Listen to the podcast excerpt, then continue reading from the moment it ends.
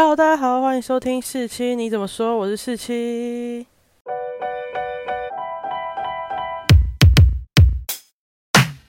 今天我又去看了一部金马奖的电影，叫做《无声》。最近大家应该都常常看到这部戏在广告吧？应该也很多人去看过了。那如果你喜欢像《熔炉》这种议题类电影的话，很推荐大家一定要去看一下这部台湾的议题类电影。那它跟《熔炉》一样，讲的也是启聪学校的故事。我因为我没有把《熔炉》看完，所以我不太确定它到底在演什么。不过我可以很认真的跟大家讲，《无声》是很值得看、很好看的。这部电影是柯震年导演导的，然后也是他编剧的。那柯震年我知道大家可能没有听过，但我觉得大家一定看过他的《天黑请闭眼》，就是金钟奖的最佳戏剧。我那时候看《天黑请闭眼》的时候，就觉得那个画面啊，还有剧情。还有拍摄手法都让我觉得非常好看，非常流畅。那这部片也完完全全的让我有感受到这件事情，不只是画面很好看，剧情很值得深思，剪辑很流畅，一切都非常的优秀。有时候看某些电影的时候，会突然感到尴尬，或者突然觉得，诶，这剪辑怎么会这么跳？但这部戏在那么沉重的议题当中，让我可以很顺的把它看完，我觉得非常厉害。那照惯例的，我要为这部电影选词。这次我选的是真实无声。那真实无声算是一语双关，包含这个电影的画面本质跟剧情，还有它内在剧情想要表达的含义，都真的是真实无声。那等一下，我还是一样会跟大家分享一下我对这部电影的心得。但我觉得爆雷的地方蛮多，所以大家可以思考一下，要不要继续听下去啊。另外提醒一下，要去看这部电影的人，我其实从头看这部电影都没有哭。我看到旁边有人哭，有人撇头，有人遮眼，我真的都没有，我就很真实的把它看完。但是我从头到尾都有一种很强烈的反胃感，我一直很想吐，就是那个。剧情的发展跟那件事件，真的都让人很反胃，很想吐。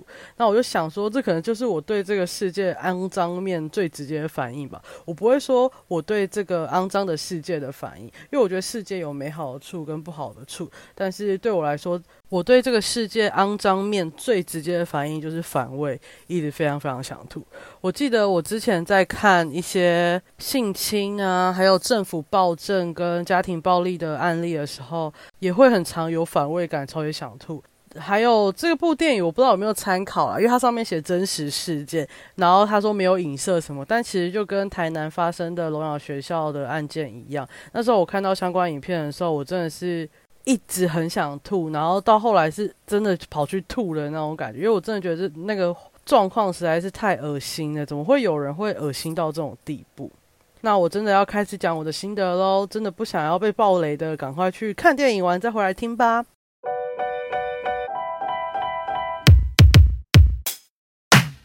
那我刚刚说过，我对这部电影的选词是真实无声。那它是一语双关。那在表面的真实无声，就是这部电影，它真的就是讲一个启聪学校的故事。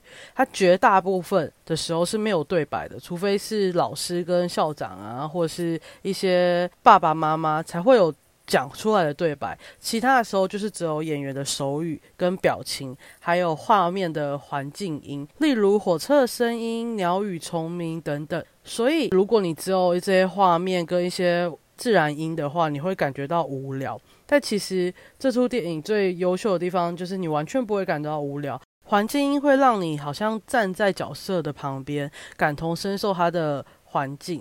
然后像是如果有人助听器掉了，你就会瞬间诶。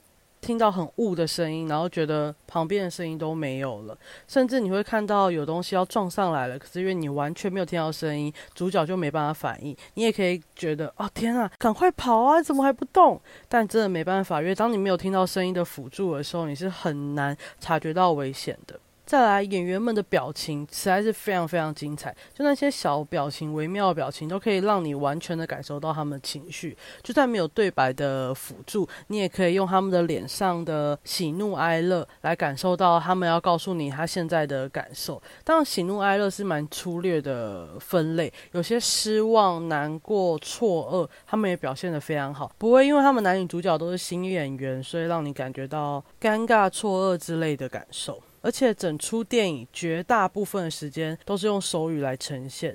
但很令人意外的是，这些手语加上字幕，完全不会影响到我对剧情的理解，或是感到一些隔阂或理解障碍，甚至会让我很自然的为这些手语的画面加上自己心里的一些对白的配音。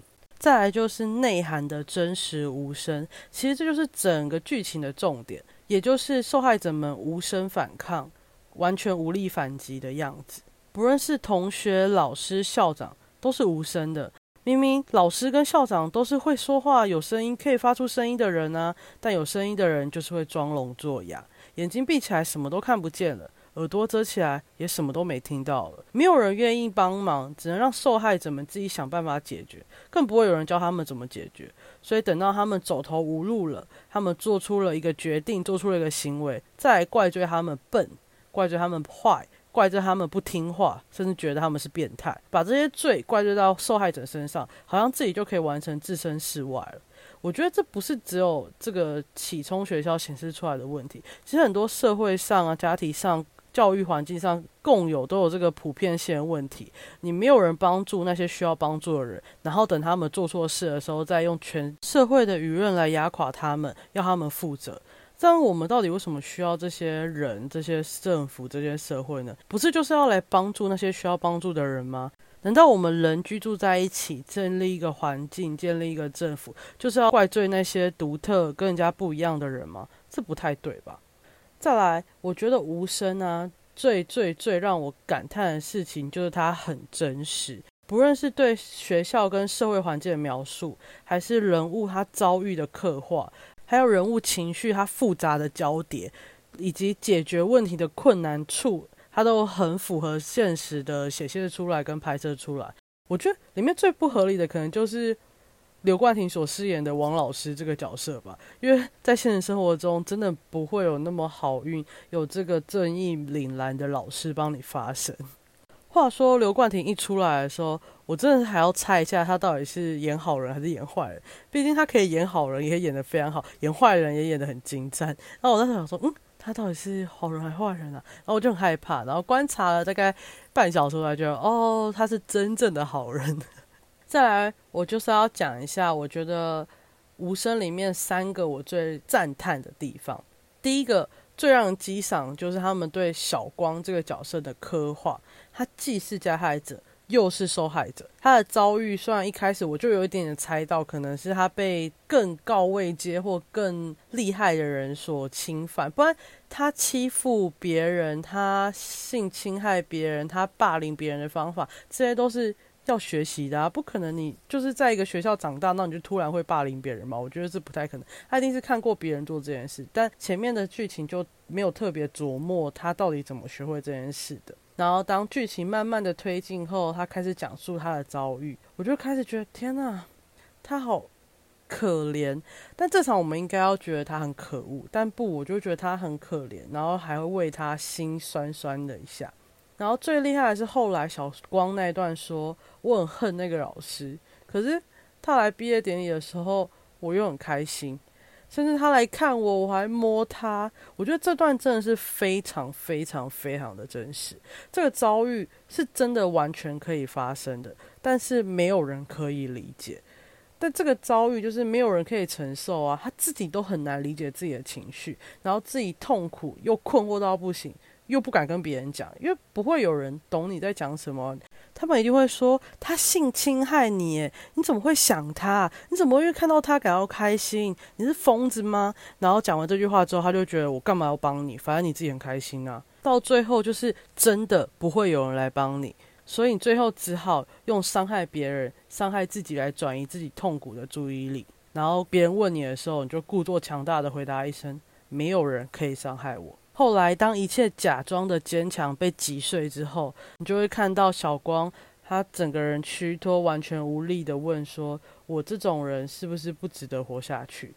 就很明显的，他知道自己在做错误的事情，毕竟他被这样对待之后，但他还是拿这样的东西去对待别人。他知道自己没有资格活下去，不管是他在被性侵害的时候所造成的结论，还是他去欺负别人所造成的内疚的结论。但当他是加害者。又是受害者的时候，罪恶感、内疚还有痛苦、伤害并存的时候，他就是没办法懂自己存在的价值是什么。当他问王老师这句话的时候，是我唯一这出剧眼眶泛泪的地方。我觉得天哪，也太痛了吧！到底承受了多少，可以讲出这句话？然后第二个让我赞赏的地方，就是他描述了张晨和贝贝，也就是男女主，他就算在学校遇到恐怖的霸凌啊、性骚扰、性侵害，但是别人要他不要回学校的时候，他们是义无反顾、不听劝阻的，就直接拒绝。他们坚持要回到学校。那很多人一定会想说，为什么学校给你那么多伤害，你为什么还愿意回去？那电影面给的答案就是，因为外面的世界比学校更恐怖。我觉得。这个点应该是身为不是这些人的我们很难理解的部分，然后也是我们需要换个角度去想的。其实外面的世界有比较不恐怖吗？外面世界一点都不友善啊！就像电影一开始的时候，张晨他被偷皮夹，然后他追上老人要去抢回他的皮夹，然后他揍爆老人的时候，警察根本不相信他的话，他就觉得他只是。捡到一个皮夹，他宁愿相信那个老人话，也不要相信张晨的话。还有他们去看电影的时候，明明就是电影院卖错票，把同一个位置卖给两队人，结果有人来叫他们起来的时候，因为他们听不到，但他们还是被用很恶劣的对待，说你们赶快走啦，为什么不要去外面吵？然后比较晚进来的人也没有要让他的意思，所以这个世界很不友善啊。就是不友善到他们根本无法好好的生活，根本没有基本的尊重。至少在学校，他还可以交到朋友，得到基本的尊重，因为大家都一样，甚至有受教权。所以我觉得这个地方也是我们看完这个电影的时候，应该要好好思考：为什么外面的世界可怕到让他们宁愿活在学校那种环境里面？再来就是要赞叹的，就是结尾的地方，因为我这样一路看到最后，我都觉得很顺很棒，他描述的很写实，但我就很怕结尾是那种王子与公主过的幸福快乐的日子那种 happy ending，因为目前我所知道的状况，这个问题真的不会被解决，这些霸凌、这些性侵害、这些自残，就像你拿刀去砍墙壁那些。痕迹永远都会留着啊，所以这些被霸凌、被性侵害的阴影会永永远远的留在这些受害者人的心中。就算结痂了，最后还是会有疤痕。但很好的是，它的结尾埋了宝地这个伏笔。毕竟，我觉得关于这件事情，关于性侵害，关于其中学校的制度问题、环境问题。这种无谓的乐观是对这种事情完全没有任何帮助的。你过于相信有一天可以解决，就永远没办法解决这个问题。最后，我想要讨论的是关于我刚刚所讲的所谓解决问题。很多人都觉得校长根本没有花心思解决问题啊，但对我来说，他有做他觉得他能够做的事情。像是弄肿翁老师啊，换监视器，然后换厕所等等的，这是他能想到他能做的事情。当然，他也有很糟糕的地方，就他吃案啊，明明知道还不上报这样。但从他口中说出来的推脱支持，就我们认为的推脱支持，其实就是人的逻辑思考模式啊。我们永远都只会知道自己做了什么努力，觉得自己哪里最委屈，明明他已经做了最大的反抗了。但是世界没有改变，等等，所以你要说他讲那些话有没有错？我觉得没有错，他真的做了那些努力。然后我觉得很多人说他完全什么努力都没尽，我觉得这样不合理。因为相比之下，王老师努力想要解决问题，他自己说他想解决问题。不过我们看到最后也知道，他漏掉了宝弟，宝弟心中的结跟他的情绪都没有被解决。所以这件事有被解决吗？我觉得没有，因为之后问题可能会持续发生，所以所谓谁解决了问题，我觉得都没有。但你要用说谁做的事情多来衡量这件事，我觉得这也不太合理啦。因为这都是我们这些观众用上帝视角来解读。当你真的沉浸在那里，必须解决这些问题的时候，你就会知道，我做的只是我能知道我能做的最大的事情了。当然，有些人不愿意做，那就不值得一谈了。毕竟他可能也不是个人，我觉得。好了，这就是我在看完《无声》之后想要跟大家做的心得分享，还有希望大家可以跟我一起讨论的议题。那希望大家在金马奖之前赶快去看这部入围金马奖多项大奖的电影哦。我要提一下，我觉得女主角真的长得好可爱，她演的很好，但又长得很可爱。当然，男主角刘子泉也长得很可爱，就他演的无辜跟无力都非常非常厉害。那我还是要称赞一下演小光的韩国演员金玄彬，他真的演得很好。虽然我同学看了之后就跟我说，他真的一个人很韩诶，其他人都很台，我觉得很好笑。不过如果你跟我一样非常融入剧情的话，你就不会 care 他台不台、韩不韩的。对我就会觉得他非常融入他演的小光的角色，他的笑一开始。的笑是非常邪魅、非常令人毛骨悚然的。后来的笑，你看得到他的无精打采；再后来的笑，你看得出他的逞强。我觉得每个小细节都非常厉害，所以大家可以关注一下这个演员以后在韩国会不会演什么韩剧。因为我其实我记得我很多韩剧好像都有看到他，真的是很厉害。那我今天对电影《无声》的心得分享就到这里结束喽，我们下集见，拜拜。